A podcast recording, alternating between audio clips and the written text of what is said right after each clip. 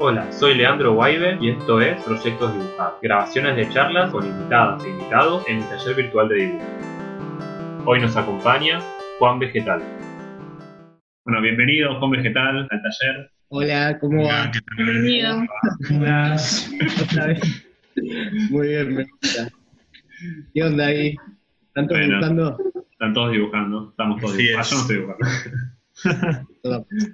Eh, Veje fue el primer invitado al taller esta modalidad podcast y no lo grabamos, entonces, bueno, está invitado de vuelta para poder registrar este momento que estuvo increíble y bueno, solamente vamos a ayer todos igual de increíbles o mejores, ¿por qué no? Claro, época. ¿qué, qué, ¿digo lo mismo o otras cosas? Otras cosas solamente, porque desde, que, desde la última vez que viniste desarrollamos mucho más la idea de, de invitades. No, antes era, la vez que viniste era más charla entre nosotros dos y ahora es más integrado. Así que bueno, Bueno, si querés, para empezar, eh, contarnos un poco sobre tu formación. Mi formación eh, bastante informal, la verdad, por no decir del todo. Sí hice eh, lo que más estudié con él, sería arte contemporáneo, algo así. También muy informal, en una beca cua- cuando era adolescente. Y después, cuando terminé el colegio, salí corriendo y dije, nunca más entro a un aula. Y cumplí, no sé por qué, pero bueno. Pero sí hice muchos talleres de dibujo, clínicas de arte, esas cosas. Eh, pero nada formal. Hice, sí, hice pintura en talleres, pero nada, es como que me cuesta mucho recibir eh, consignas y cosas. Y también quería, con el dibujo quería aprender yo a hacerlo. Como que nunca me interesó dibujar así académico ni nada, sino que sentía que era que tenía que aprenderlo por mi cuenta. Autodidacta full. Para mí, o sea, fue lo que lo- también lo que me atrae el dibujo es eso, que siempre estás aprendiendo y encontrando cosas, eh, haciendo técnicas o lo que sea. Autodidacta full. También hice, hice pintura, pero nada, qué sé yo, pintar naturaleza muerta y todo. Como que vi que me salía y ahí abandoné, dejé. Te hago una pregunta. Eh, ¿Te sentís eh, a veces más, a veces menos o siempre eh, muy dependiente de, de lo que es tu estilo? Como que mi estilo tenga una imagen y, y que se vea así, que la gente cuando lo vea reconozca que, que soy yo y que estoy dibujando. O, o te gusta ser más flexible y, bueno, si me pinta un día agarrar, no sé, óleo, empiezo a pintar con óleo y ya fue, y cuando quiera vuelvo con los marcadores o qué sé yo. ¿Cómo te Eh, sentís?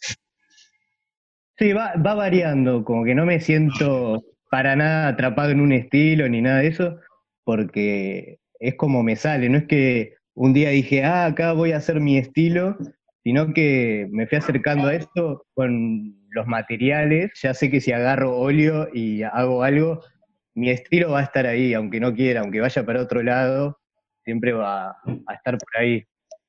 Eh, lo de los- lo de los marcadores, no sé, es como que me encanta y también para encargos y eso siempre me, me piden ese estilo también. Claro. Hubo como un momento en el que, en el que encontraste los marcadores, como que flasheaste con los marcadores, tipo, uh, eh, esto dice algo, no sé. O sea, obviamente supongo que en la primaria los usabas como todos, pero viste que después, va, a mí me pasó que después los dejé, porque no sé. Y, y ahora volví un poco y la flasheé en la cuarentena con los marcadores.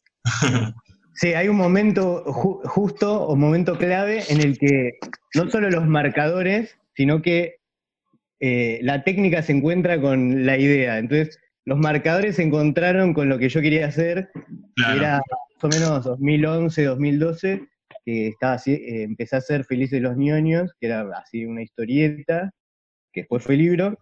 Estaba haciendo, ahí estaba muy copado con las referencias de los 90, los videojuegos, los Simpsons, Pokémon, todo eso, y al hacerlo con marcador, ahí, lo, ahí fue como, sí, perfecto, es por acá. Eh, medio como niño, pero diciendo cosas turbias, como Claro. infantil, pero hablando de drogas y muerte, entonces ahí había una, una contradicción que me encantaba. Y ahí Claro, arranqué con los marcadores a full. Me- la primera caja de Giotto, que es la marca que uso, no sé si puedo decir eh, marcas en el, en el podcast. Sí, podés, podés. Fui ¿Te a- Giotto ya? ¿O todavía no? No, el otro día me respondieron una historia con corazones, les, les mandé fotos de, les mandé fotos de Cyber City, les dije, hice todo este libro con sus marcadores y me dijeron, bien Juan, Seguí en la escuela. seguí así, seguí así comprando. Espera, ¿y qué estaba diciendo? De los marcadores. Ah, que fui a La dibujar. técnica se encuentra con el dibujo. Sí. Mm, La primera caja me la regalaron cuando fui a dibujar a Temperley, a un recital. Viste que toca una banda y yo estaba dibujando atrás, no sé por qué, pero eh, era un evento y me regalaron ahí los Giotto. Los probé y me encantó y todavía sigo usando. Qué bien. Lo malo de las fibras escolares es que son al agua y con el tiempo se borran si les da la luz. Oh. Si vos lo enmarcás y lo colgás en la pared, eh, se va borrando con el tiempo. ¿Estás en contra del mercado del arte? No, no, no, me, me da lo mismo. He, he vendido, he vendido dibujos en marcadores que me gustaría verlos hoy en día, a ver cómo están. Pero to- todavía no, to- todavía no recibí ninguna crítica. Pero bueno, aviso eso, que se van borrando. Y yo tengo una pregunta. ¿Querés contar un poco, que me acuerdo que había estado re bueno, la charla cuando contaste todo el proceso de tu nuevo proyecto, qué estás haciendo con los cuadernos? Sí, estoy trabajando en algo que espero que sea mi próximo libro, que todavía no tiene nombre, pero ya tengo bastantes tiras e historietas. Bueno, después de haber terminado Cyber City, que fue mi segundo libro, que es una especie de novela gráfica, también todo en marcadores, me quedé bastante eh, perdido de cómo hacer, ahí el lo muestra, me quedé perdido en cómo se hacían las historietas, como que si me hubiese olvidado, como que me olvidé de cómo se hacían las historietas. Me empecé a juntar con otros dibujantes, como por ejemplo el Guaybe, Antolín, Pedro Mancini, y los entrevistaba, onda, che, ¿cómo se hace una historieta? Desde cero. El Guaybe me decía, vos ya hiciste, ya sabés. Pero no, me, necesitaba aprender de nuevo a hacerla. Fui a, lo- a lo del Guaybe, me mostró cómo había hecho mi propio libro, me decía, mirá, usamos las carpetas estas, usamos tal cosa, todo, y traté de replicarlo y no funcionó. Hasta que mm, en el verano me compré un cuaderno de estos también escolares de 50 hojas lisas, Rivadavia ABC, me puse como misión completar el cuaderno con todas las ideas que me vengan a la cabeza.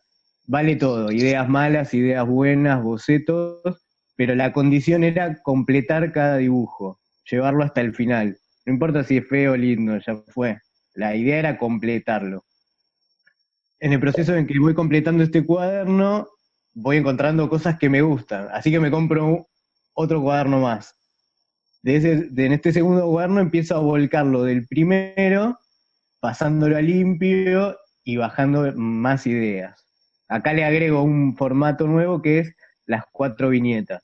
Nuevo para mí, ¿no? No, es que inventé las cuatro viñetas, todo se hace desde siempre. Y ahí fue como, ah, los cuadernos, está bueno esto. Y me compré 10 cuadernos, Rivadavia ABC, y dije, voy a, voy a completar estos 10 cuadernos con, esta, con este sistema que me, que me fui inventando de las cuatro viñetas. Y bueno, ahora voy por, tengo 12 cuadernos, porque me quedé pensando y 12 me parecía un mucho mejor número, como más armónico, la- eh, 12, 12 meses, no sé, como que me cerraba mucho más el número 12. Así que estoy en esa ahora. Llevo ¿Cuál vas completado, completando? voy por el séptimo cuaderno completo. Y estoy ¿Y chocho. todos son como del mismo estilo o cada uno tiene su particularidad? Voy tratando el- el- de hacer el mismo estilo y cada uno tiene su particularidad por las cosas que van surgiendo en ese cuaderno. Puede ser por eh, los personajes, puede ser por el, el momento en el que yo estoy. cada uno tiene su particularidad, pero siguiendo con el estilo. ¿Y vos crees que, eh, bueno, supongo que sí, pero la, cuarentena afectó tu forma de dibujar en algún punto más allá de que estabas con este proyecto de los cuadernos? Eh, la forma de dibujar no, sino que... Como el contenido. Sí, puede ser. Eh, no lo puedo ver tanto, como que a, la distancia no me doy cuenta, pero hay, hay una, una subtrama en, lo que, en la que está toda la situación. Pero yo siento que son atemporales también. Entonces no. Y así surgen de repente que veo en los que subís a Instagram, que es como que cada uno, cada cómic que haces es autónomo, pero de repente se van armando como mini historias, tipo, está el tipito que vive en el aire acondicionado, que se repite, está eso cómo va, cómo va surgiendo. Sí, mi historieta ideal sería una tira autoconclusiva, pero continuada. Lo, eh, clásico um, como las tiras del diario, ¿viste? Que las podés leer individualmente, pero si ves todas juntas, hay una trama más larga. No sé, si, a veces me sale, a veces no, de continuarla. Eh, es como que le voy, en mi cabeza les voy poniendo puntajes a, mis tiras, ¿viste? Y si puedo, si logro repetir el personaje, vale doble punto, porque me resulta mucho más difícil encontrarle más historias a un mismo personaje que inventar historias nuevas y personajes sueltos. Es más complejo. También lo que voy haciendo es eso de combinar de combinar eh, escenarios y acciones con personajes. Entonces agarro un personaje que ya tengo y lo meto en un escenario que dibujé y digo, bueno, ¿cómo reaccionaría a este sujeto en este lugar? Y voy mezclando así como probando distintas combinaciones. Está buenísimo. ¿Cómo haces? Ponele, ¿te pasa en algún momento en que estás bloqueado y no se te ocurre nada? ¿Tenés algún tipo de técnica eh, más allá de, lo que contaste recién, eh, como para crear nuevos personajes o, no sé, por ejemplo, creo que era Paola que nos contaba que ella salía a dar una vuelta y hasta que no se le ocurría una idea, no volvía a su casa. ¿Vos tenés alguna, algún tipo de técnica así?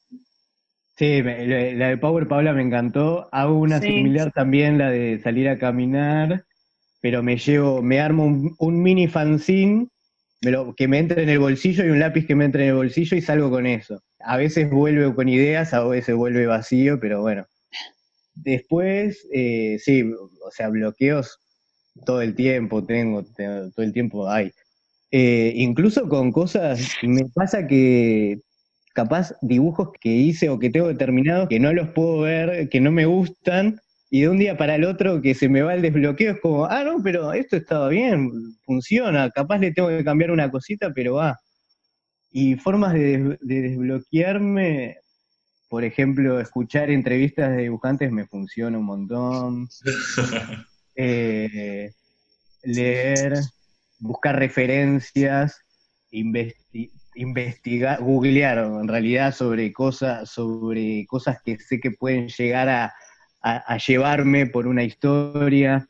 No sé, tenía esta historieta del hombre que vive adentro del aire acondicionado y no sabía cómo seguirla porque, viste, no sé, para que se me ocurran ideas de eso está complicado. Entonces me puse a googlear aires acondicionados.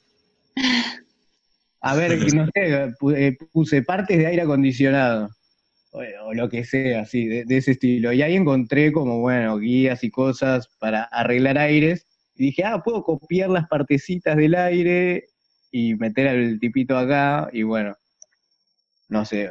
Pero eso también es de mirar mis propios dibujos y, analizarlos y tratar de exprimirlo lo más que pueda, de buscar, bueno, ¿qué hay acá atrás? No sé, como acá dibujé un arbolito en el fondo, quizás ese arbolito es algo, como investigar mucho mis propias cosas.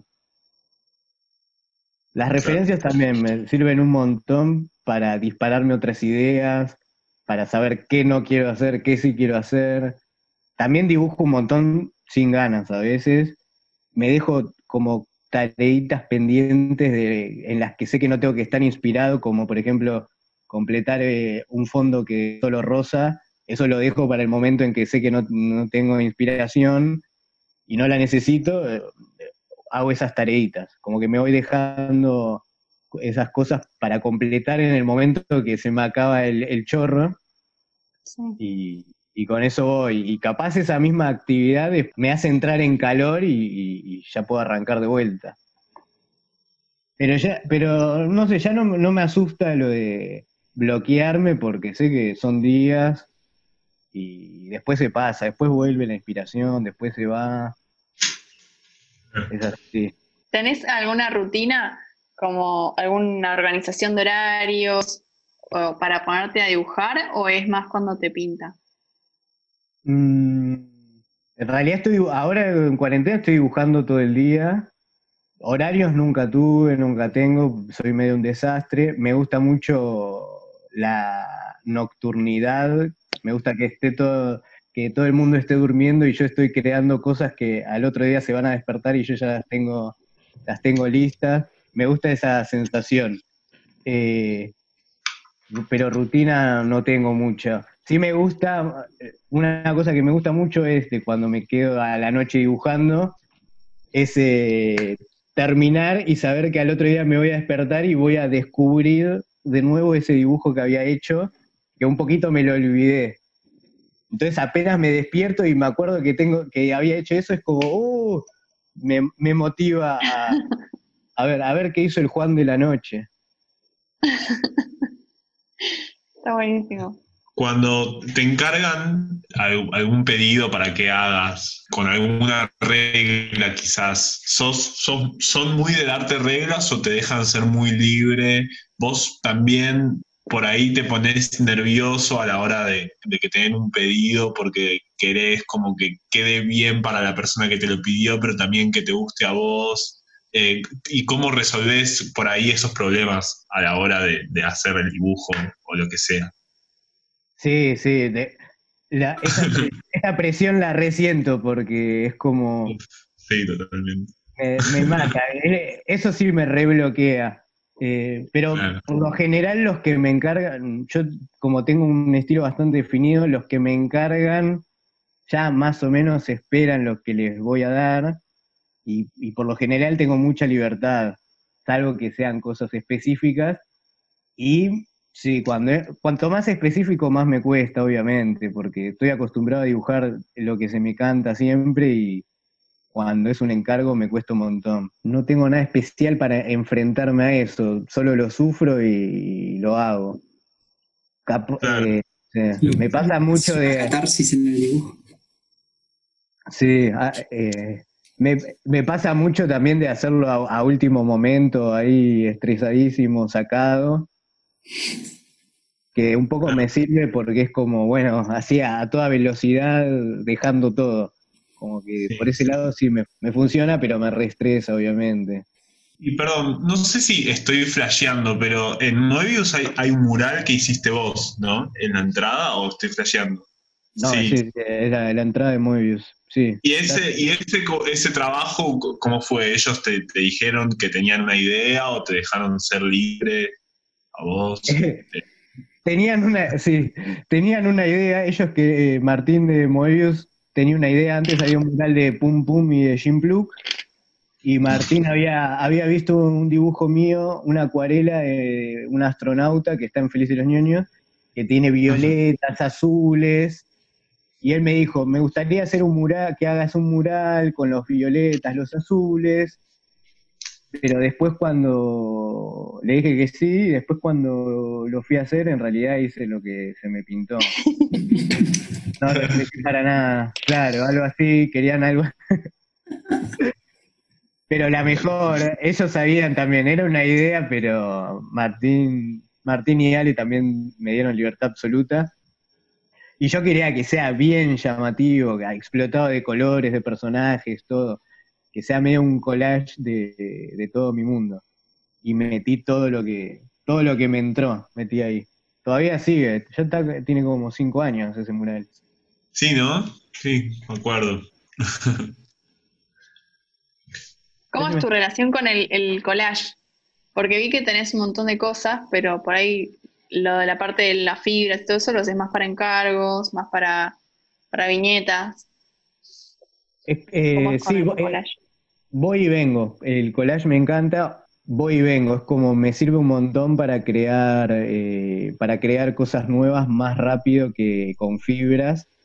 Aunque son lo tomo como que son distintos mundos, porque el collage es como de más de la realidad, de la materialidad, más escultórico de cierta forma, que estoy yo eh, mol- moldeando con mis manos. Y, lo, uso un montón para hacer instalación, para hacer esculturas, para hacer banderines, ambientaciones de lugares.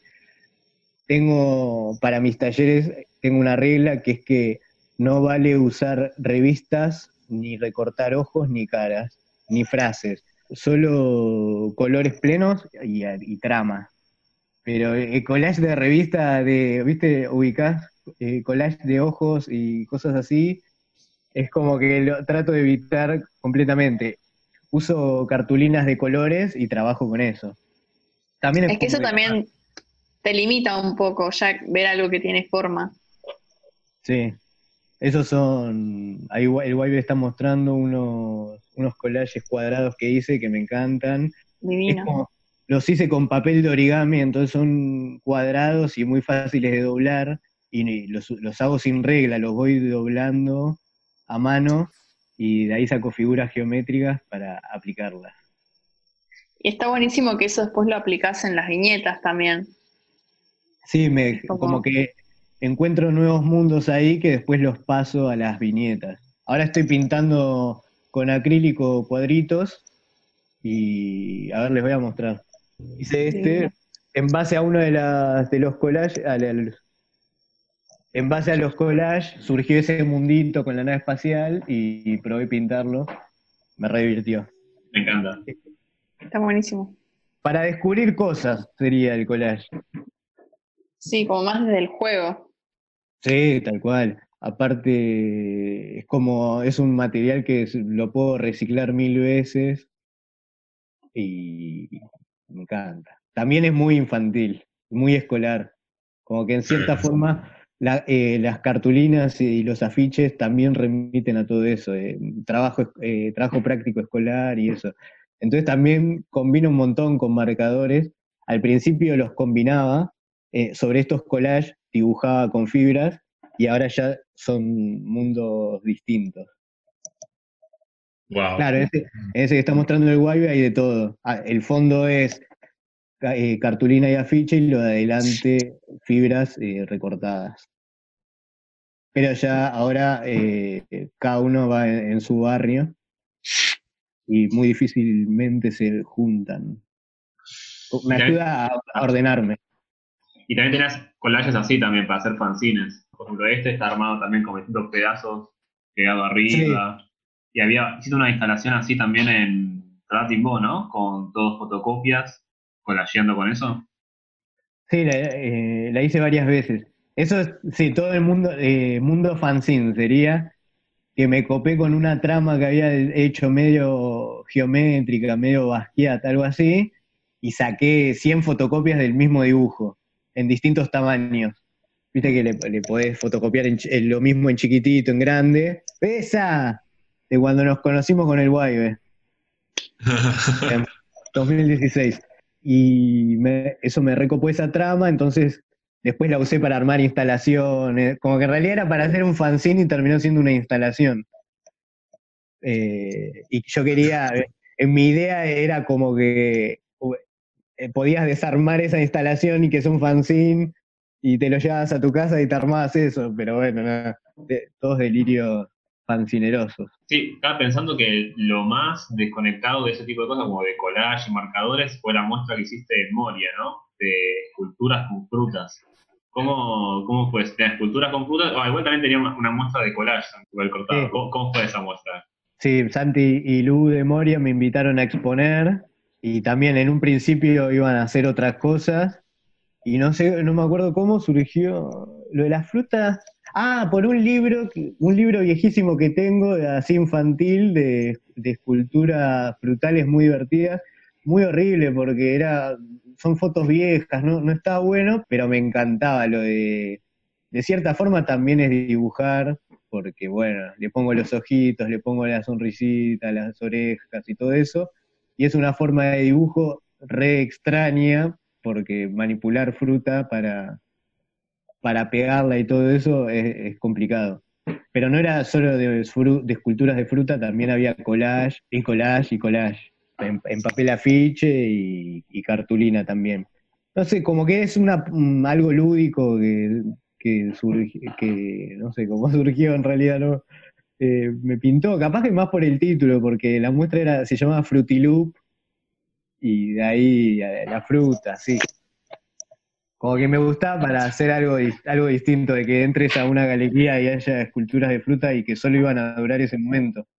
Y para el cierre de la muestra planeamos un concurso de esculturas, que estuvo re divertido, o sea, anotaron un montón de personas, y hubo un jurado especial, creo que eran una hora o 40 minutos para hacer tu escultura y surgieron unas cosas increíbles. Así como, como fue de frutas, podría ser de cualquier cosa, de panqueques, ¿no es? Eh, no es mala para la próxima.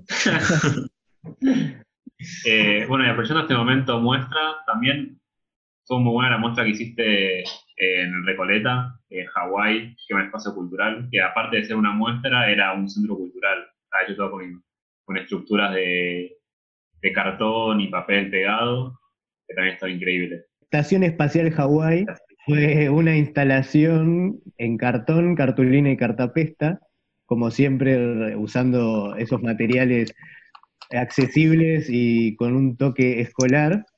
Armamos con Matías Duarte, que fue el curador, esta muestra que además de una instalación iba a funcionar como un centro cultural en el que invitaba a mis amigues a participar, amigues y gente que, que capaz que no conocía, pero que me gustaba lo que hace, eh, a participar con talleres o exponiendo o haciendo actividades. Hubo un montón, creo que fueron como 30 activaciones en total en la muestra. Eso surge de, de mi parte autodidacta, que siempre fue como de la autogestión, de organizar mis propias muestras, de tratar de distribuir mis fanzines, mis cosas, eh, ahí me di cuenta que me encantaba organizar y armar movidas. Y todas mm, las muestras que fui armando y haciendo dieron como resultado esta muestra final que fue lo de Hawái, en donde armamos un buen bloque con una agenda y todo. Eh, y estuvo buenísimo. Ya pasaron dos años, en el 2017 fue. Sí, increíble. Y me acuerdo, por ejemplo, Masitas Finas, los conocí ahí también. Que, no sé si pusieron por primera vez ahí o algo así, como. También estaba re bueno eso, porque ponían gente que yo todavía no conocía y estaba re bueno el espacio. Y la muestra en sí era increíble. Estaba tu sillón, estaba el parque, no me acuerdo todos los sectores ahora. Pero me, armé como, una casita ahí. También era, era mi sueño de siempre, como bueno, si eh, quiero hacer una muestra en Recoleta, pero también quiero que participen mis amigos. Y entonces invité todo lo que pude. Sí, y vos llegabas y estabas con vegetal tirado en el sillón. sí. Muy bueno. Una, de mis muestras favoritas de todos los tiempos. Vamos. Sí, mía también. y también haces talleres, que un poco dijiste, haces talleres para niños de, de collage y de esas cosas en Tecnópolis y. ¿Cómo es eso? ¿Y cómo empezaste y qué es lo que te interesa de esos talleres? Sí, eh, lo de los talleres fue surgiendo de, por invitaciones de, no sé, de festivales o eventos en los que me invitaban a dar talleres. Eh, y fui encontrando mi, público de talleres que son les niñes, que son lo más, son los más libres para hacer de todo.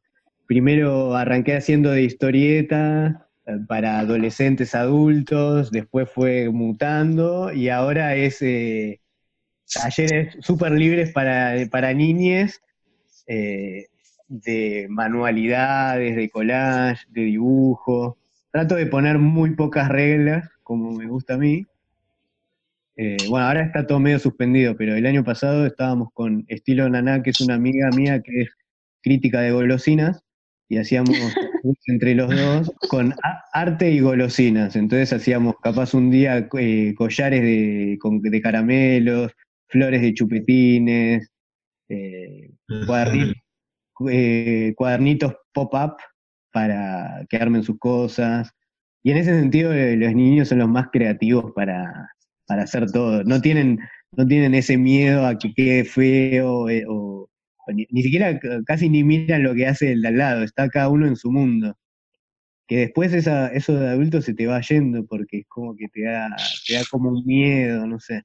¿Y vos tuviste algún momento en el que dejaste completamente de dibujar o de hacer cosas así artísticas? No, completamente no.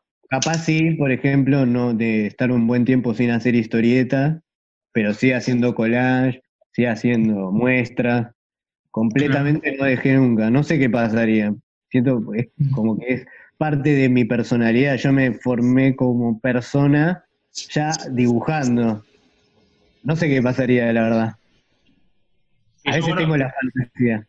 Yo creo que una vez has parado de algo, no me acuerdo que como hacer historietas, tal vez, porque creo que Antonio había dicho que por un año no quería tocar, una cosa así, y, te había gustado algo así, intentaste hacerlo con las historietas, y bueno, no, así por un año y duraste tres meses, una cosa así. no, me lo acuerdo bien. Es que sí, es que fue medio así, cualquiera, eh, que también eh, cuando saqué Cyber City fue como, no voy a hacer más historietas, ya está.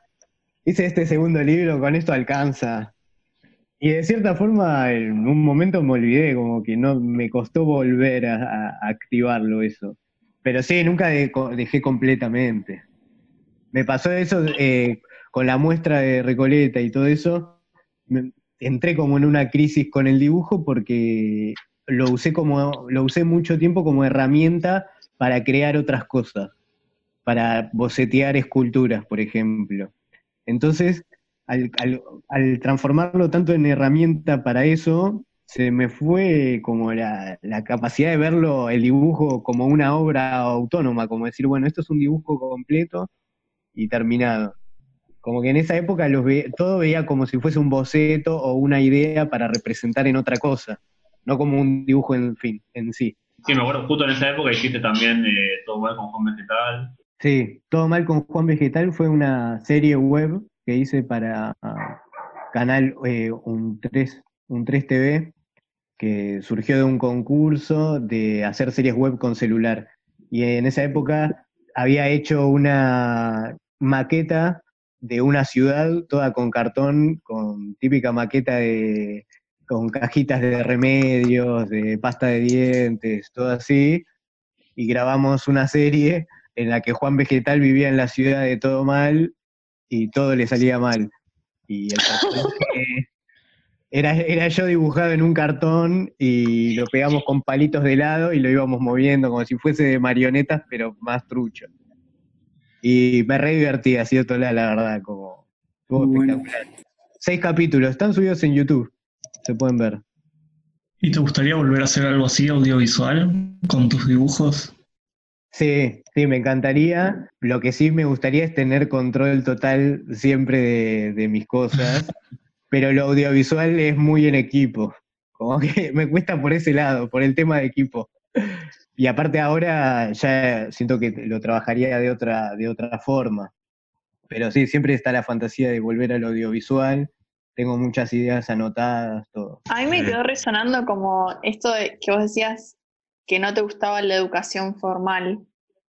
Y, nada, me gustaría como si podés, eh, no sé, decir, contarnos un poco más cuál fue tu experiencia y, por qué elegís dar talleres de la forma en que los das, así como más informal. Buena pregunta. No, no sé, creo que por mi, por mi propia forma de ser, eh, en la educación formal la pasé no la pasé bien y siempre, como que mi mundo yo siempre los fui creando desde mi niñez hasta todavía sigo en esa, y era como, me parecía que era algo que me estaba quitando el tiempo. No tengo nada en contra de la educación formal, me parece que está perfecto y que hay que estudiar. Pero eh, yo quería crear mi mundo quiero seguir creando mi mundo.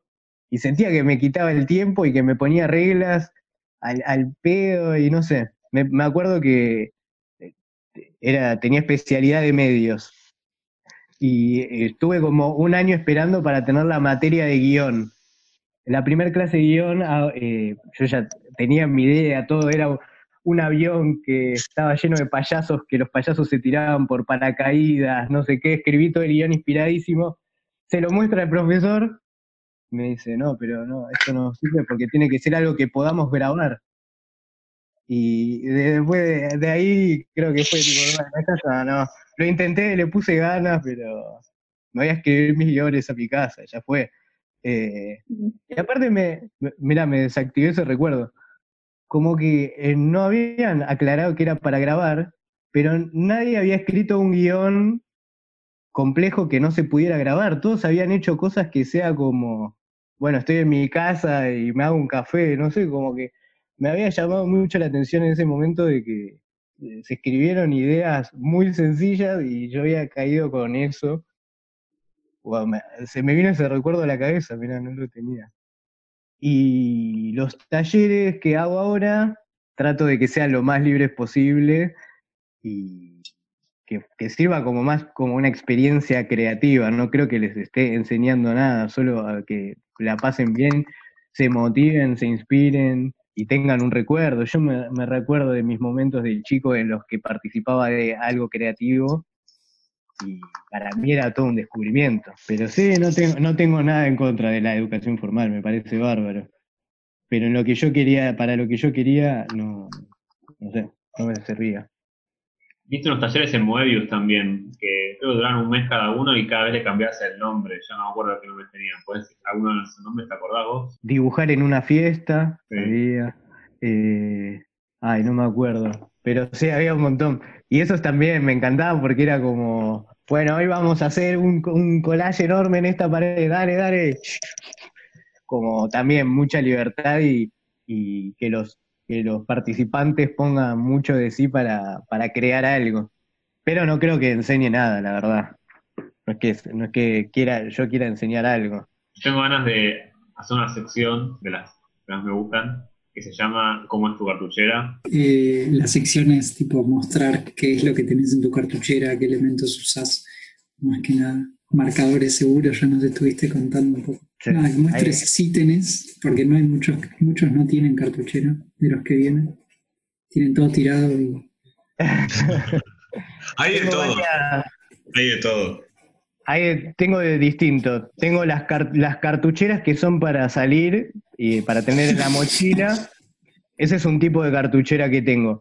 Que esa lo que sí es la única, espera, las traigo, las muestro, ¿no? Sí. Por ejemplo, la cartuchera para salir tiene que ser transparente, para que puedas ver el contenido. Entonces, si lo guardas, rápidamente sabes lo que tiene y lo que no tiene. Después acá en mi casa, en mi escritorio, no tengo cartuchera, pero sí tengo secciones. Por ejemplo, tengo la caja donde van las gomas de borrar y los sacapuntas. Mm. Esto yo lo uso como medidor del orden. Cuando todas las, todas las gomas de borrar y cuando está vacía la cajita esta, es que está hecho un lío todo el escritorio. Entonces, se empieza por la cajita. Se juntan las gomas y, la, y los sacapuntas, y ahí se empieza a equilibrar el escritorio. Después la cartuchera con las fibras es esta. Es una caja de Guaymallén. No en donde tengo los, los colores, todos los básicos, o sea, todos los que uso, que son un montón. Son casi 50 marcadores, 30 de una marca, 20 de otro que complementan. Eso, esa caja dura un tiempo, me duran un tiempo esos marcadores, y cuando se van acabando, pasan a la otra caja. Esto es increíble. Hay mucha organización. Es una caja igual, pero más grande no me acuerdo de qué marca era. Acá a esta caja pasan los marcadores que ya tienen su trayectoria y les queda un poquito. Y, y, van para, o sirven para reciclar, o sirven para conseguir unas texturas gastadas o cosas así. Y bueno, esas son mis cartucheras. Wow. En un momento tenías ordenadas por color también, puede ser, como una casita con rayas azules. ¿Ya no está más en diligencia eso? No, porque me ocupa mucho más lugar, pero es muy útil, si lo quieren hacer, lo recomiendo, es eh, distribuir eh, por colores los materiales. Eh, y funciona un montón, me acuerdo que le había puesto banderitas, todo, estaba buenísimo. Era algo más visual que, que utilitario en realidad. Pero funciona, está bueno lo de tener los colores organizados. Ahora lo que pasa es que reduje mucho mi paleta, 30 colores, que es un montón, pero antes era infinita, ahora la reduje a 30. Entonces no me, no me sirve tanto ese sistema. Pero voy probando. Esto de la cajita con las gomas de borrar me solucionó un montón el tema del orden, porque es como un medidor. Me encanta, Vamos esta sección. Vamos a esta sección. Che, y te hago una pregunta, Juan. Es, odio un poco esta pregunta, pero bueno, te la voy a hacer igual. ¿Qué onda, ¿Qué onda tu experiencia viviendo del arte eh, y de lo que vos haces de forma independiente? A veces te va mejor, a veces es todo una cagada. este, eh, ¿Puedes vivir de esto o tenés otro trabajo aparte? De. Y es. soy banquero en realidad. Claro.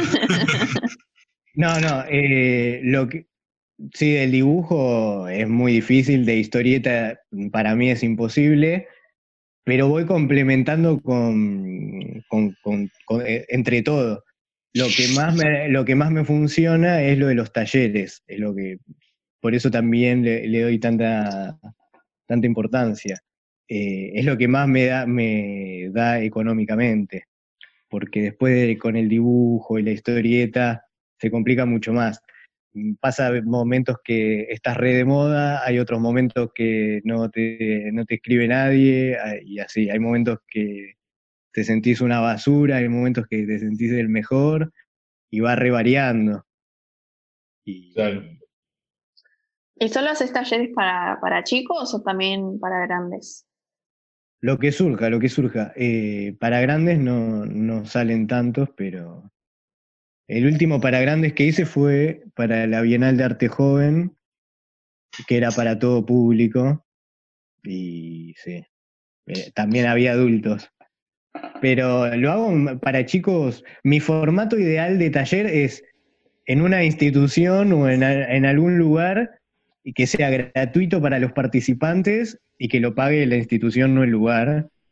Y, eso me da una libertad que, que me encanta. Ese es mi formato favorito de taller. Casi nunca me duran más de. No, hago, no, no, mantengo los talleres en el tiempo, sino que los voy variando. Van cambiando de título, van cambiando de consigna y así. ¿Y tenés algún ejercicio así como para empezar al taller para, para entrar en calor?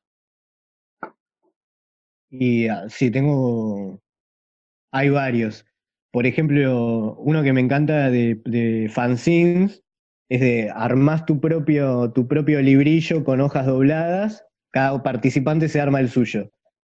Y hago que primero eh, inventen la tapa con el nombre de, lo que va a ser su fanzine. Entonces todos empiezan a, imaginar su mundo, a fantasear, le ponen el título, inventan el personaje, ponen eh, todo en la tapa y el siguiente paso del ejercicio es pasarle ese fanzine a tu compañero de al lado. ¡No! Y ahí, todos, se quieren matar siempre. que me encanta. Y entonces todo tu personaje que lo, inventaste, todo se lo das al otro para que haga cualquier, lo que quiera y a vos te dan uno que capaz ni te gusta ni nada. Pero eso ya es como que rompes el hielo y es como, bueno, trabajás con lo que tenés.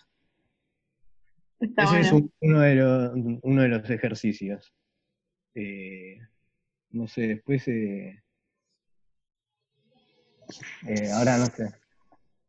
Ese es de fanzine. Está buenísimo. Que es un poco lo que te debe pasar cuando te hacen un encargo, ¿no? Como, ¿qué hago con todo esto que no sé? Sí, sí, sí. Está bueno para practicar. El encargo que más, lo voy a contar, ya fue, el encargo de uno de los encargos que más sufrí fue, eh, que, pero que igual el resultado me encanta, fue la de la historieta El Volcán, que es una, una antología de historieta latinoamericana. Y eh, en mi cabeza quedó buenísima, a, mí me gusta, pero en mi cabeza era como, tengo que hacer una historieta para una antología de historieta latinoamericana que va a participar, eh, no sé, va a estar Power Paola, va a estar este, va a estar Pedro Mancini, no sé qué, y eso era como, no, no voy a poder, va a ser la peor historieta del libro, va a quedar horrible. ese, lo, sufrí un montón porque para, para lo que era, entonces, eh, pero bueno, salió, salió. Me compré, me compré chocolate, eh, cereales y me quedé toda la noche. Varias noches en realidad. Además, yo, yo tengo el volcán y me re gusta la historieta que hiciste ahí. Creo que es una de mis favoritas. Vamos. No lo digo porque estés acá ahora, lo digo. ¿Y eh, tenés eh. algún ritual, así es como eso que decías de, los chocolates? O sea, ¿es algo que siempre te haces cuando, cuando estás bloqueado? ¿O tenés algún otro ritual cada vez que te sientas a dibujar? ¿Música? No sé, un saumerio, lo que sea. Saumerio, sí, saumerios uso. Rituales tengo, tengo un montón. Eh, bueno, lo de la comida chatarra también. Es como una adaptación del de Power Paula. Salgo a caminar, a comprar comida chatarra y bueno. y eso me estimula y hago cosas como, bueno, no me termino este paquete hasta que no termino esta página, o cosas así, o bueno, si termino esto ahora me puedo comer este pedazo. Y me voy negociando así como si fuese un perrito, me voy dando premios. Y eso me, eso me funciona bastante. Pero sí, y esos momentos son los de, aunque esté bloqueado, le tengo que dar una patada igual, ¿viste? Como, ya fue, no importa, no importa. Hay que hacerlo y va saliendo. Después es muy gratificante. Después no te, no te acordás qué dibujo estás inspirado y cuál no. Es todo lo mismo. Mm. Claro. Che, ¿y solés guardar eh, dibujos, va, tenés guardados dibujos así de la infancia que a veces revisás y ves lo que hacías para inspirarte, no sé, para lo que haces hoy o, no? Sí, no, no, eh, no, no, me inspira mucho, pero me encantan, es como ver fotos viejas. Tengo mi primera historieta que es igual a las historietas que hago ahora, no la tengo a mano, está en mi, en mi taller pero es una historieta de una invasión alienígena en que el héroe en, cinco, en cinco viñetas eh, salvó al mundo. Como agarra una soga, mata al alien. Eh, y esa me encanta porque no cambió, es como que es lo mismo que sigo haciendo ahora, unos marcianitos con un osito. Incluso en los fondos, en los fondos también hago, no sé, como un fondo medio tecnológico en la nave espacial, como, se van repitiendo. Y después viste que cuanto, cuanto más cercano el dibujo de tiempo, más rechazo me produce, pero cuanto más viejo, más ternura me da, porque conecto con esa persona de ese momento, de ese niño vegetal, y me encanta, es como, es un viaje en el tiempo. Y aparte es como, es un mundo al que entro y vuelvo. Es un mundo que lo, lo empecé cuando, cuando era chico y dibujaba, y hoy en día yo puedo volver ahí también. Con más herramientas incluso. Como que lo que voy aprendiendo en el tiempo es a, bajar las ideas que tengo, que es poder representarlas en papel. Pero las ideas flasheras siempre las tuve, solo que me costaba más bajarlas. Y con el tiempo voy aprendiendo a, a bajarlas al papel, a que se parezca más a lo que tengo en, en el cerebro. Tengo una pregunta. ¿Y qué es lo que vos sentís que te diferencia de otras personas que hacen cómic? ¿Y qué es lo que más te gusta de lo que vos haces? Uf. ¡Ah! Esa era la pregunta, Lean. ¿Esa era en serio o no? Se, le ocurrió a Lara ayer a las 3 de la mañana y no se la acordaba. Increíble. ¿Qué diferencia de, de otros dibujantes? Sí, ¿qué sentís que, que te diferencia a vos de otras personas que hacen cómic? ¿Y qué es lo que más te gusta de lo que vos haces? De tu uh. trabajo en general, no solo de cómic. Voy a empezar con la, la segunda, que es, que es lo que más me gusta, los colores y las mezclas de colores, me parece. como que para mí los colores tienen vida propia. Es una vibración que me estimula eh, la retina y me encanta a mí. Como que puedo quedarme viendo algo que... Les voy a mostrar, les voy a mostrar un cuadro. Este es uno que dice que está sin pensar, pero me estimula un montón. Divino. Pero es algo que me, no sé, es como que es algo que me, pasa a mí de, de, ver los colores y que me estimulen, que me generen cosas. Entonces, son, a la colores tuyos también, eso. Como que, así, si vienes con acrílico y todo eso, es como si hubieses pintado con marcadores también haciendo. Sí, tal cual, porque al momento de comprar acrílicos, ahora lo pienso más, pero antes cuando compraba pintura, lo hacía, elegía por color así en, en la librería, como me gusta este color con este y este, y llego. Y más o menos que siempre termino eligiendo cosas parecidas. Y después que me diferencia esa pregunta está muy buena, pero no sé, me da como pudor contestarla yo, no sé, como que siento que cada uno tiene su, su cosa que lo diferencia de los demás, cada dibujante. Yo no sé, lo que me pasa a mí, que cuando dibujo con otras personas, es que me, me, conformo con poco, de cierta forma. Es como, bueno, dibujé este tipito y me salió así, no voy a estar corrigiéndolo ni nada, como que voy, hago como me sale y, voy, y voy para adelante, como que no, no sé, no soy muy quisquilloso no tengo mucha autocrítica con eso, entonces voy, voy libre. No me pesa, como que no me pesa tanto la, la tradición o la academia, todo eso como que no me importa, entonces puedo, tengo mucha libertad para dibujar, como que no me da miedo. También me, como que acepté muy temprano que no hay dibujos lindos ni feos, entonces eso me liberó un montón para, hacer lo que tenga ganas. Sí, eso me acuerdo una vez que me, que me dijiste, a mí, pero como que el dibujo lo clasificase si me gusta, te gusta o no te gusta. No, es como ni lindo, ni feo, ni no sé si lo seguís defendiendo o no, tal vez cambiaste. Sí, está bueno, no me acordaba, pero sí, sí, es algo que pienso, como si me, genera interés por algo, ya para mí está, funciona.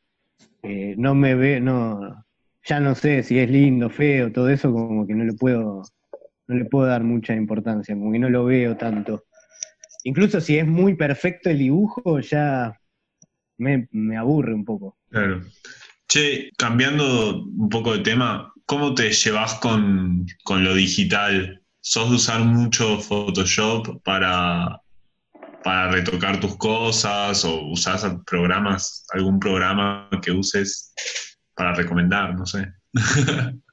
No me llevo mal con lo digital, lo digital se lleva mal conmigo, me parece. Ahí eh, sí, yo, soy re analógico lo que me pasa es que la computadora me distrae mucho, no puedo trabajar. Eh, uso Photoshop, recién ahora lo estoy usando porque por cuestiones de para practicidad. Yo disfruto del lápiz y la fibra en el papel, eso me inspira. En la compu es muy difícil que algo me, me inspire, pero bueno, es alta herramienta, funciona un montón. Y hay cosas digitales increíbles. Me gustan consumir cosas digitales, pero no, yo para crearla yo no, no me interesa. Y tampoco estar como una jornada de dibujo en la computadora me la baja mal. Pero para corregir y todo eso sí, está bueno. Y por ejemplo, esos flyers que, que estás haciendo como de para vivo con piraña y esas fotos de alguien pegado los dibujitos arriba, ¿eso es Photoshop también o, o no? Siento como que ahí hay un poco de sí. Photoshop básico a full. Pero ahí, son como las primeras cosas que veo tuyas así de Photoshop, como que se nota que... Me puse las pilas, fui a buscar la Wacom que estaba en lo de un amigo, me bajé Photoshop, como dije, bueno, a mí me gusta hacer todo analógico, pero tardo más tiempo, es otra, es otro timing. Y para hacer flyers fue como, bueno, está bien, no me queda otra. Igual me están gustando, qué sé yo, son fotos y intervenidos con dibujos capaz los dibujos ni siquiera fueron pensados para usar ahí, sino que los voy reciclando de otras cosas. Y tuve un par de historietas pintadas digitalmente, pero no, no, me pasa nada con eso, como que, no sé, no me motiva mucho. ¿Y tenés algún tipo de dibujito al que recurrís cuando no sabes qué dibujar, por ejemplo? Como algo que te salga automáticamente. Sí, tengo varios. Tengo uno que ya tiene vida propia, que se llama Pachu Shampoo. Es un, una especie de conejo marciano osito que me habla en mi cabeza y me dice, dibujame a mí, primero dibujame. Y cuando no sé qué hacer, aparece, aparece ahí Pachu y tiro ahí al, capaz lo uso, lo deformo un poco, lo hago distinto y ahí va, va apareciendo. Después también me gusta dibujar mucho como un sapito lo raro que tengo, que, que me gusta un montón porque tiene mucho círculo y los circulares como que me va, me entra en, en ese mood, como dibujar espirales, ¿no? Ese ejercicio está bueno, el de dibujar espirales. Te, transformas en Uzumaki con los espirales. y claro, y después. Ah, un osito, tengo otro que es un osito de tres ojos, que también lo hago un montón. Lo usaba, en un momento lo usaba como de logo. Eh, sí, hay varios. Eso está bueno, como tener tus dibujitos. Ese es un, ejercicio que también hago en los talleres. Para la gente que nunca dibuja o que no dibuja mucho y eso, le pido que dibuje lo que el dibujo ese que sabe hacer. Viste que casi muchas personas tienen ese dibujo que saben hacer, que es, no sé, un Garfield que aprendieron cuando tenían 10 años, un Homero Simpson, un Goku, viste que están esos, esos dibujos sueltos en las cabezas y pido que dibujen eso y en, y en base a eso construir. Como, o deformarlo o, o, dibujarle su mundo y así. De Pachu Shampoo tengo casi un libro, pero es como que, no sé, está ahí en, una, en un folio, en un folio guardado, ya tiene un montón de tiempo, pero, nunca, creo que nunca lo mostré incluso, como que quedó ahí. Pero Pachu siempre aparece. Quería darle otra forma de vida. Porque no sé, que como que es un libro muy deforme, entonces no le encuentro, no le encuentro la onda. Y ahí, y con Pachu Shampoo es como que lo que quise hacer era, con ese nombre lo que buscaba era generarme a mí algún nombre que me dé como pudor o como que me dé vergüenza de que sea algo, un nombre choto, no sé. Y, en mi cabeza dije Pachu Shampoo y me dio vergüenza a mí de, pensar eso y fue como listo, va eso, va eso, va ese nombre, Pachu Shampoo. Y ahora como que ya lo tengo re, reasumido, incluso hablo tipo de Pachu o si fuese alguien. el mundo mágico del dibujo. Eh, yo tengo una pregunta, volviendo a tu proyecto actual, que estás haciendo esos cómics de cuatro cuadritos y se está subiendo en Instagram. Nada, si podías hablar un poco por qué elegiste ese formato, por ejemplo, tanto Santi como Agus y Tommy también, creo, están haciendo cómics con ese formato. ¿Por qué te, te, quedaste ahí? Por ejemplo, Cyber City o Especie de. Bueno, que eran más como de un personaje con diálogo, y decir, bueno, todo roto por todos lados. Pero ¿cómo fue que te quedaste en ese formato? Y en realidad, voy a ser honesto, quería que entre bien en el feed del Instagram, que la historieta entre prolijamente ahí. Y la tira así en, cuatro viñetas me parece que es, perfecta para el formato. Y después, si yo lo quiero hacer libro, un libro cuadrado como Feliz de los Ñoños también me gusta. Entonces, por ese lado me cerró bastante. Hice bastantes tiras sin sentido, como que en cada viñeta sucede algo, cualquier cosa, cualquier personaje, cualquier escenario, hasta que pude encontrarle ahí el, ritmo a la historieta. Pero me enfoqué, en el principio me enfoqué mucho en, ese formato, las cuatro viñetas, y en los colores y en los tamaños de las cosas en ese formato. Y después fue apareciendo la historia o el guion. Como que primero me concentré en eso, en la paleta, en los tamaños. Sí, y, me acuerdo algo que hablamos la vez pasada, que no salió, que no grabábamos y eso, que hablabas de las reglas que le pusiste a cada cuadernito tuyo y cómo ibas encontrando en cada cuaderno lo que vos querías contar. Eso de los cuatro cuadritos apareció como en el segundo o tercer cuaderno, una cosa así, en otro cuaderno le sacaste los bordes, hiciste todo de color. ¿Nos querés contar un poco de esas reglas y cómo fue ese proyecto? Me parece increíble. Sí, lo que, lo que estuve haciendo es eh, eso, cada cuaderno tiene una consigna. Y en el número 10 armé como si fuese el índice y voy tomando nota de cada cuaderno. Entonces los cuadernos yo los veo como si fuesen libros de, otra persona y los investigo y los analizo. Y voy tomando nota de lo que pasa. Por ejemplo, el, primero le puse Big Bang, tipo la creación, ¿no? Eh, y ahí sí, enchastre total, voy anotando palabras claves, enchastre, color, terminación, etcétera, y, va surgiendo. Después el segundo, en el segundo salió el formato, que son lo de las cuatro viñetas. En el tercero es el timing, en el que le asigno el tiempo que me gustaría que esté representado en esa historieta, que puede ser distintos tiempos, lo que dura un año, lo que dura un parpadeo, lo que dura cualquier cosa. Después el cuarto, no sé, todavía no lo tengo tan definido, pero bueno, van surgiendo. Igual, no sé si los ve alguien, si los ve otra persona, se, se da cuenta de cuáles son las reglas. Después en el quinto apareció lo de no dibujar los contornos. Y ahí eso fue espectacular para mí porque es como, ah, apareció un mundo nuevo sacando algo, no agregando, sino quitando cosas a lo que ya tenía. Y, bueno, y, tengo el, cuaderno 11 y 12 que son los que todavía no sé qué van a pasar ahí porque ya se me estuvo rompiendo, en, en los últimos cuadernos se me viene rompiendo lo de las cuatro viñetas y estuve yendo para otros lados, completando la hoja, eh, así que no sé qué va a pasar, pero estoy muy entusiasmado. Sí, aparte el índice está en el cuaderno número 10, o sea, como que es para atrás, oh. que el índice dice en el cuaderno número 10, o las otras dos son después del índice, o, o, claro. eh, sí, no, eh, por eso, por eso es como que me da una curiosidad, no sé qué va a pasar. Quizás sea el resultado de esos 10 cuadernos representado en uno solo, quizás sea uno donde anoto actividades, no sé, todavía no lo sé. Pero ya ver, ya tener el cuaderno ahí en blanco es como, a mí me motiva un montón. Una cosa que tengo para hacer, para trabajar en los cuadernos, es que no hace falta ir en orden agarrás cualquier página, puede ser del medio, de la mitad, del fondo, la última, y arrancás de ahí. Y arrancás de la peor manera que se te ocurra, rayando así, no sé, no importa. Es el punto de partida.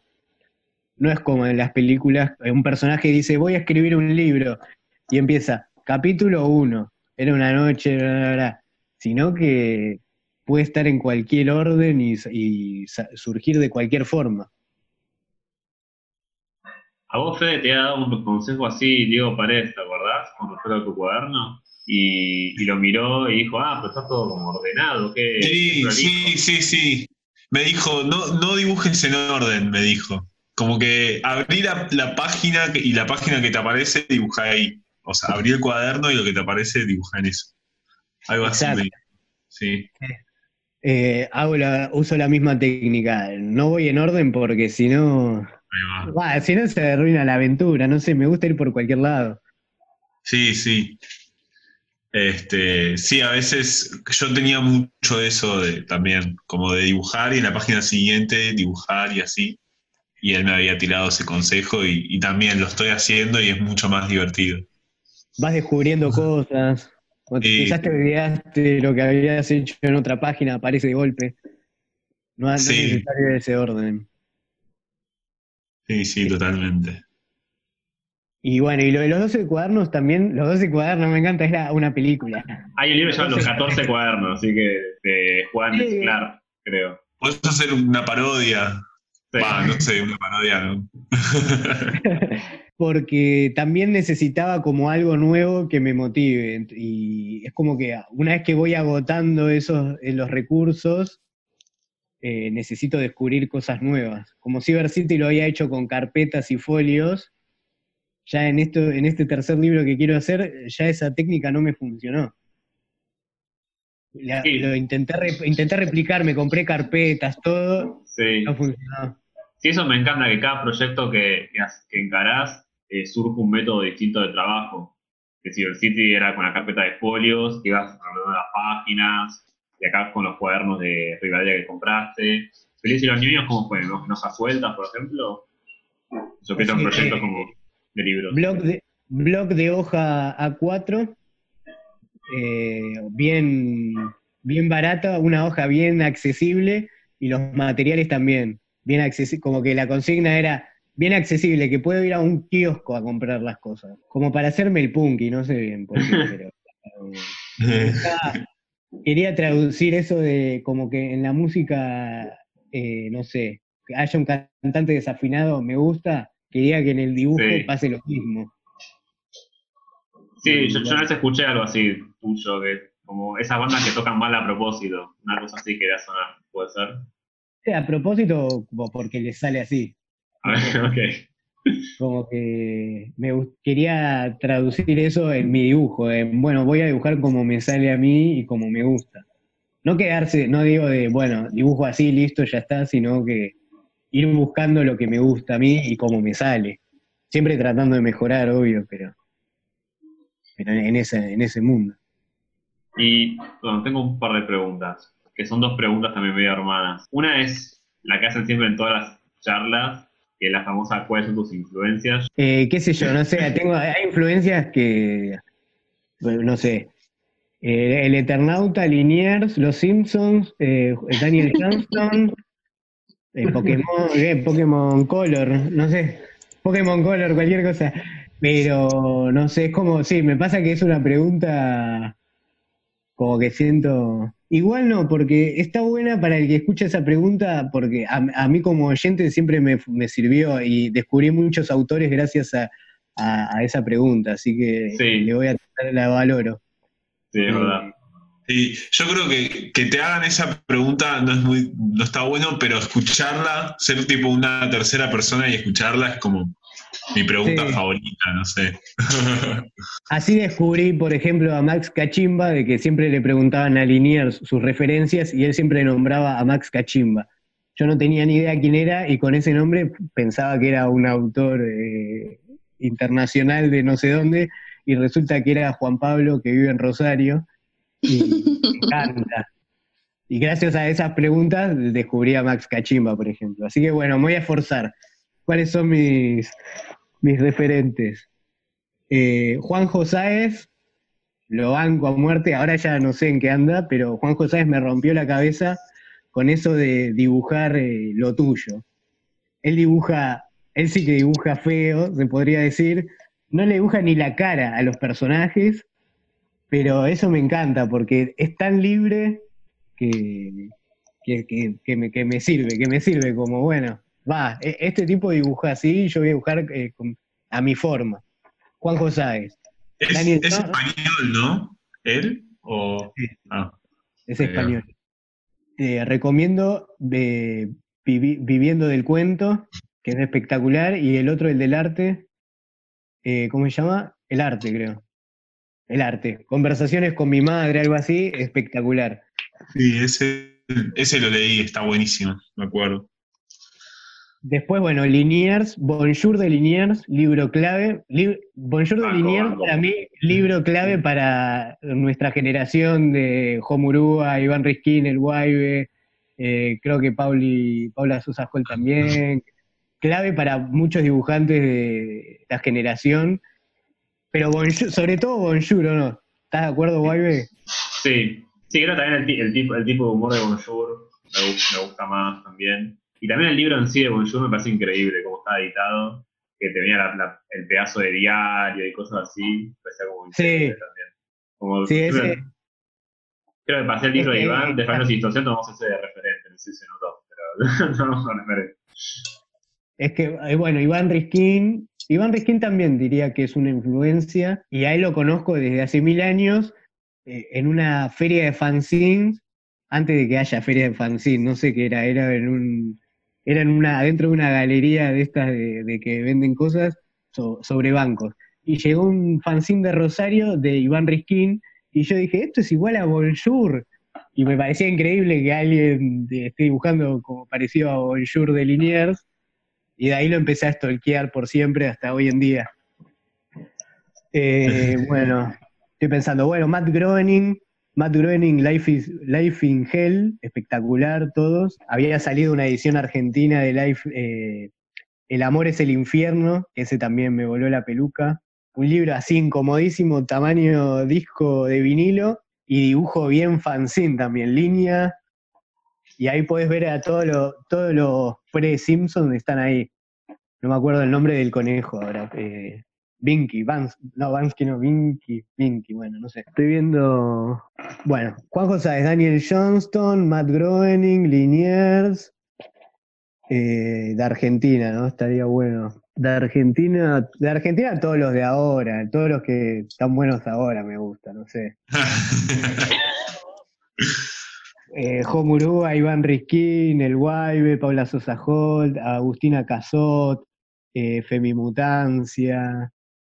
No sé si es como que mm, me influyen tanto a la hora de dibujar, pero me inspiran un montón. Eh, no, no, son los autores a los que les, les robo. Daniel Johnston, Juan José Liniers, a ellos sí les he robado para dibujar lo mío. ¿Se entiende, no? El, robo, a, lo que voy con. Y, me acuerdo también que si mencionabas a Kate Haring también, ¿puede ser? Ah, Kate Haring, sí. Kate Haring, Basquiat, claro, lo tengo más en pintura, pero Kate Haring, eh, ese sí, le, Lo que pasa es que lo descubrí en una edad que era como, yo quiero hacer Kate Haring, no quiero dibujar otra cosa. Kit Haring, no sé si lo tienen eh, más grafitero así, de los 80, eh, pop total, y me encantó. Y ahí recibí un buen consejo de un profesor que era que no le tenga miedo a robarle a Kit Haring, que lo copie, que le copie todo lo que sea necesario hasta, atravesarlo.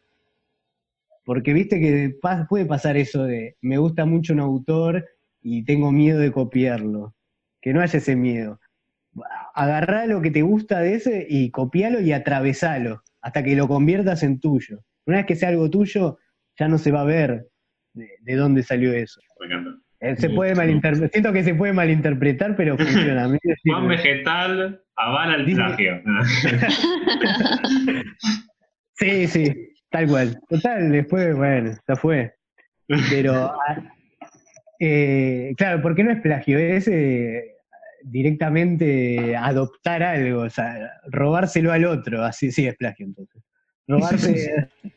Robarle al otro lo que te gusta y apropiártelo y hacerlo hasta que, hasta que sea completamente tuyo. Y después tengo otra pregunta más que también a veces solemos hacer, que tiene que ver cómo fue el momento que dijiste, bueno, dejo de hacer dibujitos por, mi cuenta, quiero compartir con el mundo lo que hago. Quería saber eso y la relación con Fotolog. Oh. Creo que fue desde el, desde el principio. Porque, bueno, empecé a hacer historietas, voy a contar esto, que bueno, hace mucho que no lo cuento. Cuando empiezo a hacer historietas, recién estaba MCN y Fotolog. Y ahí de toque ya, lo primero que quise hacer fue mostrarlo, obviamente cuando era chico solo se lo mostraba a mi mamá y mi hermana y bueno, después ya a los 14, 15 años que estaba completamente fanatizado con la historieta, me hice un fotolog. El primero que me hice fue Juan Vegetal, que en un principio era como un personaje, eh, que no era yo, sino que era un personaje y después lo terminé adoptando como nombre. Y después hice una historieta que se llamaba Mamá Soy Flogger, que me dio muchos seguidores en su momento me dio muchas satisfacciones. Imagínate, no sé, tenía 15, iba al colegio y, había salido una reseña en la Rolling Stone de esa historieta y yo estaba como, ¿qué? Y me acuerdo que ese día me habían puesto un uno y yo le mostré a la revista, pero mirá, profe, mirá. Y la profesora fue como, ah, bueno, está bien, ¿qué crees que haga? Y ahí le agregó un cero después del uno. saliste, saliste en la Rolling Stone, toma un 10. y sí, ¿cómo que no? Pero eso me sirvió de un montón de impulso para continuar y creerme la de entrada de, bueno, si hago historieta ya soy historietista o no. Eh, algo así. Y bueno, estuvo re bueno. ¿Sabes que había, en esa época era, había Fotolog Gold y había floggers que le gustaban mi historieta y hacían que sea Gold. No sé cómo, no me acuerdo cómo era, pero era como que me pagan el, el servicio de, para que pueda subir muchas historietas. Y para mí eso era increíble. increíble. Y después de ahí a Fotolog, en un momento ya se cortó la onda y apareció Facebook. Y ahí me dice el Facebook Juan Vegetal. Y ahí ya con más intenciones de hacer un libro, me hice la página de, like, la página de me gusta, eh, Felices los ñoños. Y es así de entrada, como, bueno, con esta página, esta página se va a convertir en un libro en algún momento. Y funcionó. Sí, eso fue un, éxito viral, Felices los ñoños, y de hecho mucha gente famosa también tiene como dibujos tuyos, como de esos cuadritos o algo así, ¿no? Conozco. Sí, porque no había tanto, no había tan, en ese momento no había, no había página de, historieta de acá, estaba historietas reales, eh, pero no de gente de mi edad, no había nada. Estaba Brunancio, eh, de Bahía Blanca, y después ahí me, después de hacer Feliz de los Niños y todo, ahí me empecé a conectar ahí con Homurúa, con Iván Risquín, con Juan Puerto, con, ah, bueno, con Antolina. Antolina en realidad lo descubrí, yo, eh, con mis amigos éramos fans de su música, fans de su música en el secundario, incluso habíamos hecho eh, trabajos prácticos usando su música, todo, y después con el tiempo nos conocimos y, y descubrimos su mundo de dibujo también como que Internet siempre me sirvió un montón como herramienta para, para mostrar mis cosas, me abrió muchísimas puertas porque llega a, un montón de lugares. Eh, creo que mostrar en Internet es lo mejor. Igual le tengo, yo le tengo mucho cariño al libro y me encanta, pero son cosas distintas. Los, tiempos incluso. Vos un libro lo haces y al otro año te, alguien te escribe para contarte que lo leyó y que le gustó es como si fuese un comentario de Facebook, pero que vale oro en realidad. Eh, pero está bueno, está bueno mostrar en internet. Es el, canal definitivo, me parece. Sí. ¿Qué nos falta? Ya hablamos de un montón de cosas. Sí, de la técnica, del estilo.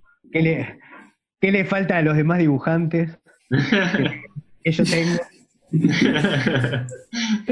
de la Biblioteca Popular de Saavedra, si querés contar un poco de eso también, puede ser, que estuviste ahí de modo de conductor. En estas caminatas eh, buscando inspiración, yo eh, vivo en el barrio de Saavedra y buscando así nuevos formatos y nuevas cosas por hacer, paso por la Biblioteca Popular Cornelio Saavedra, que queda, no sé, seis cuadras de mi casa, y tenían un cartel que buscaban, que estaban eh, buscando historietas. Ah, ¿en serio? de historietas. Y yo dije, qué raro, porque nunca nadie está buscando historietas. y entré a preguntar qué onda lo de las historietas. Y resulta que la biblioteca había inaugurado hace muy poco una sala eh, dedicada 100% a la historieta. Pero era muy nueva, todavía no había material ni nada, había un par de libros y nada más y era una sala eh, hecha nueva con ayuda de la Conavip, eh, y estaba hermosa, y dije, bueno, me quiero sumar a, participar de esto. Así que me hice socio de la biblioteca, empecé a difundirla para conseguir material, y ahí eh, con otros vecinos del barrio que les interesa ese mundo, por ejemplo, un profesor de historietas que da clase en la biblioteca, después otro vecino que es coleccionista de Batman, eh, formamos juntos eh, eh, la comisión de, su, subcomisión de historietas de, la Biblioteca de Saavedra. Y organizamos un festival el año pasado y estuvo re divertido, estuvo bueno. Conseguimos un montón de donaciones de, libros, mucha gente participó, hicimos una muestra de, historietas. Fue re difícil de armar la muestra porque nos pusimos de consigna Saavedra representado en historietas. Entonces buscamos historietas donde aparezca el barrio. Y fue un lío total. Pero encontramos algunas cosas copadas. Lo terminamos. Ezequiel García. Cibercity, Ezequiel García, bien. Eh, una historieta de Lupín, no sé si lo conocen a Lupín, es una historieta hermosa, vieja, de un aviador, y en una de estas historietas, Lupín pasa volando por arriba de Parque ah. Saavedra y cuando la encontré fue como, sí, como un eh, placer de ñoño total, porque a quién carajo le interesa, ¿no? Pero bueno, fue como, vamos. No, como nos quedamos cortos, extendimos a, a la Comuna 12, entonces hicimos más, también valían cosas de Núñez, eh, entonces ahí entraron cosas del Eternauta y así. Y la muestra quedó re linda, también había cosas de los chicos que participan del taller de historietas de la biblioteca. Y bueno, este año íbamos a hacer la tercera, la, tercera fiesta, pero bueno, por el contexto no se pudo. Así que ahora estoy haciendo entrevistas a dibujantes, va, dibujantes no, a gente del mundo de la ilustración y la historieta, y los entrevisto desde el Instagram de la Biblia. Y es un público muy variado, me encanta. Más vecinal. ¿Qué pregunta te harías a vos que todavía nosotros no te hicimos? ¡Wow! Estoy on fire hoy, ¿eh? Qué buena pregunta. Qué buena esa. Es buena como pregunta final, aparte. Si yo me, si me corté el pelo solo. algo así. Algo así me pregunto. Sobre mi, sobre mi look, que el otro día me corté el pelo y me preguntaría algo así. ah, pero es un podcast, no se ve. Bueno, está bien. Eh, me había olvidado. Eh, no, pero no sé, una pregunta. Esa no les convenció la de. me encantó, yo estoy convencido, sí, con el pelo. También se puede decir que te, afeitaste la barba, te dejaste el bigote. Es que la entrevista anterior que me hiciste tenía. Estaba muy barbudo, sí. Se puede decir que. una renovada. entrevistamos a dos panes vegetales totalmente distintos, puedo decir. Sí, tal cual. Bueno, gracias Juan Vegetal por sumarte a nuestro taller podcast. Fue un placer tenerte nosotros. Gracias a ustedes. Muchas gracias. Gracias, gracias. Gracias.